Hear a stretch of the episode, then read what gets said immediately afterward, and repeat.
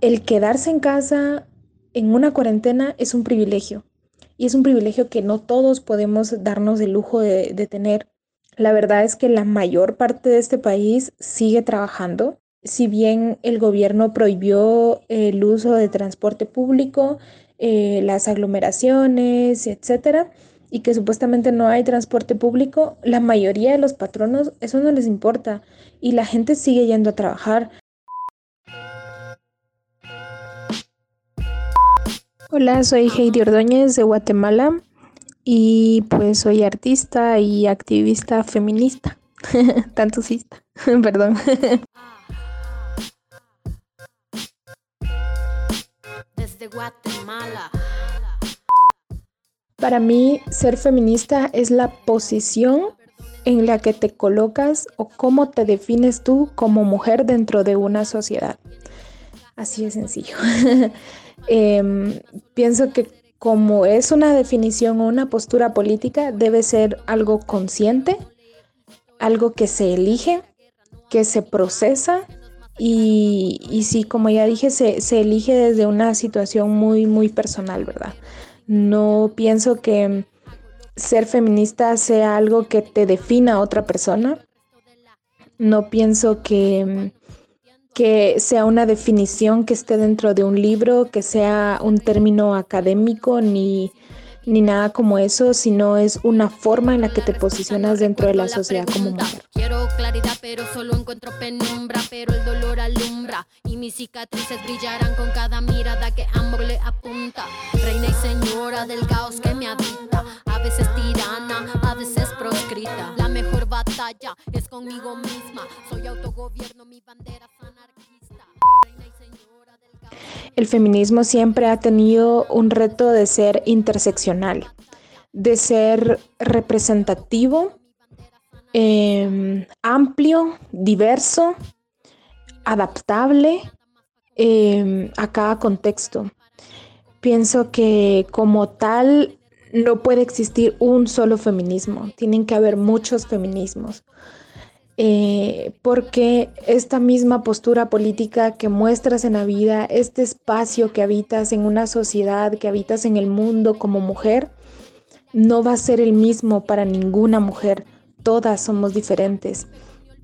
Y esto atraviesa la clase, el género, em, la raza, la historia de vida, em, las preferencias sexuales, Em, el ser academizada o no, el tener acceso a la educación o no, eh, la cantidad de plata con la que te mueves en día a día, etc.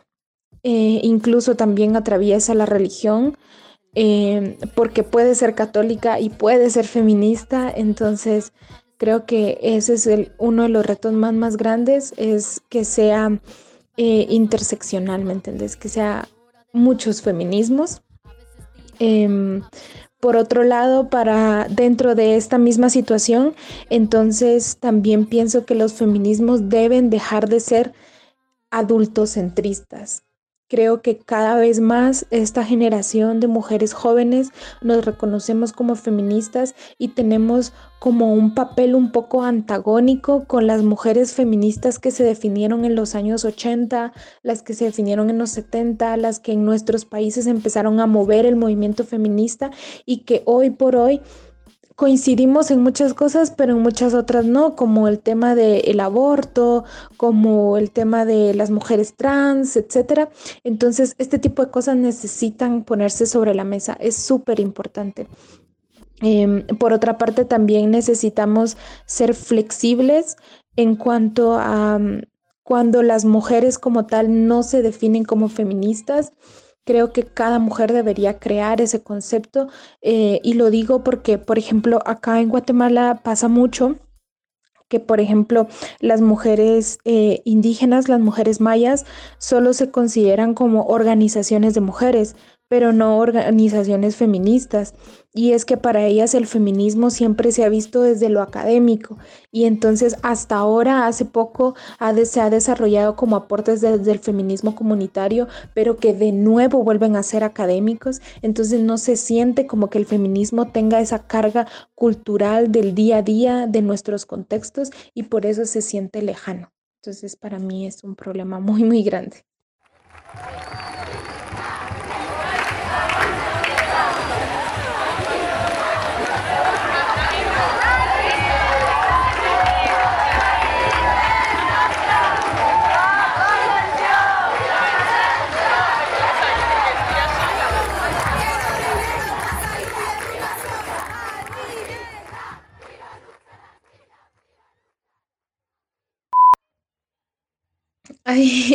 siempre que hay problemáticas y siempre que esto, estas problemáticas colocan al país, al Estado en situaciones de crisis, siempre va a haber em, una estratificación de quién va a sufrir más, ¿no? Quién la va a padecer más o quién la va a cargar en su cuerpo de una forma más em, fuerte, digamos.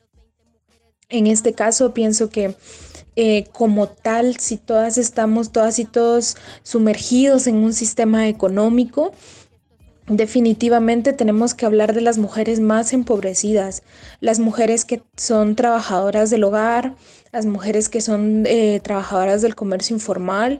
Eh, la mayoría mujeres indígenas que no tienen educación académica.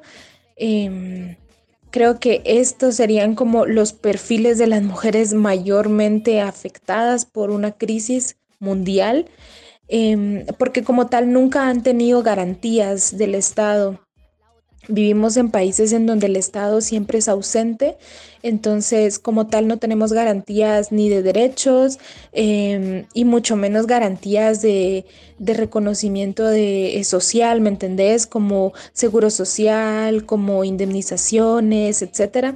Entonces ese es un problema muy, muy grande. Creo que las mujeres en la mayoría se dedican a este tipo de trabajos.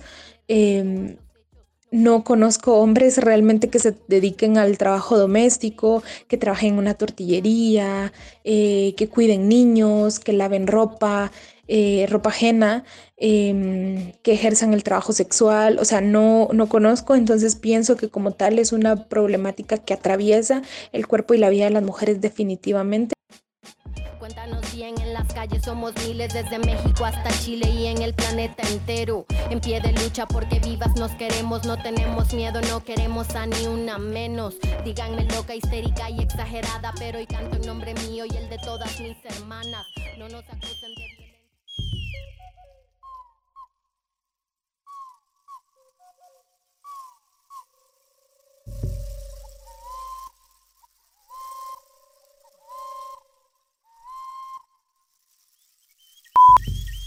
hay un tema también como muy grande que nos han hecho creer que todos y todas en este momento estamos encerrados en nuestras casas y que, que nadie sale a la calle, no para nada. Y es completamente falso. La verdad es que, como ya lo habíamos hablado con otras compañeras en otros momentos y un poco en broma, el quedarse en casa en una cuarentena es un privilegio. Y es un privilegio que no todos podemos darnos el lujo de, de tener. La verdad es que la mayor parte de este país sigue trabajando. Si bien el gobierno prohibió el uso de transporte público, eh, las aglomeraciones, etcétera, y que supuestamente no hay transporte público, la mayoría de los patronos eso no les importa y la gente sigue yendo a trabajar. Las maquilas, los bancos, em, los comercios como em, de exportación e importación de productos, los supermercados, eh, las oficinas, los call centers, la mayoría sigue trabajando normal. Y esto más bien tiene una repercusión económica porque si tú todos los días en Guatemala gastabas, no sé, 10 quetzales, que es como un dólar y medio eh, en transporte, Ahora solo para ir a tu trabajo, de tu casa a tu trabajo, tienes que gastar 35 quetzales, como 2 dólares o más. Em, sí, casi 3 dólares. Y luego imagina que por la noche para volver también tienes que hacer lo mismo. Entonces alrededor de 6 dólares estás gastando solo en transporte de ir a tu casa, a tu trabajo. Y no es plata que te van a reconocer al final del mes o en la quincena. Entonces creo que primero hay que entender que hay un panorama muy amplio de pensar que ahorita todo el mundo estamos en nuestra casa y es completamente falso. No todos estamos en casa, no todos están en cuarentena. Eh, eso es por un lado. Eh, luego lo otro, sí, definitivamente es em, un tema de trauma, tal vez, el estar todo el día en casa con tu agresor. Sin embargo, poco cambia, porque si como tal todos los días ves a tu agresor, todos los días está ahí, todos los días tienes el mismo trauma, y esto lo único que hace es que te hace convivir por más tiempo con esa persona, pero como tal no es que te haga convivir, sino todos los días convives con esa persona. Entonces, en temas de denuncia, en temas de agresiones, no sé también qué tanto vayamos a, se vaya a incrementar, porque como tal es algo que pasa, ¿me entendés? Es algo que no estuvimos en cuarentena todos estos años y como tal han habido agresiones. Entonces es un tema que trasciende la crisis, ¿me entendés? Sin embargo, creo que la mayoría estamos conscientes de que es un tema real, que es un tema que se vive todos los días. Por ende, hay muchas páginas en Facebook sobre todo en donde se han compartido como datos o números de teléfono o redes de apoyo para mujeres que si están en su casa y se sienten inseguras y se sienten mal y se sienten vulnerables, el llamar, el comunicarse, creo que es un tema muy real y como te digo, es un tema que, que se ha estado manejando un montón para al menos la información, ¿no? Em, a mí me preocupa más el, eh, bueno, no es que me preocupe más, pero eh, sí, en efecto, hablabas de si se multiplicaban las tareas eh, y definitivamente es algo que sucede, porque si entendemos que nuestras familias y nuestras casas están em, organizadas desde un modo patriarcal, jerárquico, em, en este momento las mujeres que siguen trabajando, o sea, te planteo un caso súper real. Una mujer tiene que ir a trabajar todavía a la maquila donde trabaja todos los días. Y todos sus hijos eh, se quedan en casa eh, porque no hay escuela. Entonces esos niños se quedan en casa solos. Em, en el tiempo en el que eh, tendrían que estar estudiando o algo por el estilo, ¿no? Entonces eso coloca eh, a los niños en una situación de desprotección y muy probablemente esa mujer para que los niños no se queden solos tiene que pagar a otra mujer para que los cuide. Entonces es de nuevo una inversión económica y de nuevo es el trabajo para otra mujer, ¿no? Em, por un lado. Luego, por otro, imagínate entonces, si esta mujer está yendo a trabajar todos los días, está gastando el doble o el triple para pagar su transporte, cuando regrese a casa, que muy probablemente vaya a estar allí de descanso el marido, el esposo, eh, los hijos, etcétera, ninguno de estos personajes se van a hacer cargo del trabajo doméstico. Por ende, cuando regrese esa mujer a su casa, tiene que volver a trabajar en el trabajo doméstico, dejar toda la casa limpia, preparada, la comida hecha, etcétera. Entonces, definitivamente es un incremento para el trabajo doméstico, un incremento para un trabajo que no es asalariado. Em, entonces, carga, ¿no? Emocionalmente, también psicológicamente, creo que muchas de las mujeres están en una situación de presión muy grande porque también el tema económico ahorita está afectando muchísimo. Entonces, si anteriormente las mujeres en este país hacían milagros para hacer el almuerzo, con un dólar y medio, con dos, con tres dólares, ahora tienen que hacer milagros con esa misma plata porque todo está valiendo, lo, está valiendo el doble un huevo valía un quetzal y ahora vale dos quetzales. Entonces significa que si antes comprabas seis huevos con seis quetzales, hoy solo vas a poder comprar tres huevos con seis quetzales. Entonces eso creo que definitivamente carga emocionalmente y psicológicamente a muchas mujeres porque son las que manejan la economía del hogar. Em, porque, como te repito, vivimos en un sistema patriarcal y machista eminentemente, entonces esto, esto es como muy eh, carga de verdad a las mujeres, dado que también las mujeres sostienen el sistema económico capitalista de este país a través del trabajo doméstico no remunerado, entonces creo que es algo a lo que de verdad deberíamos ponerle mucha atención y, y pues mucha importancia.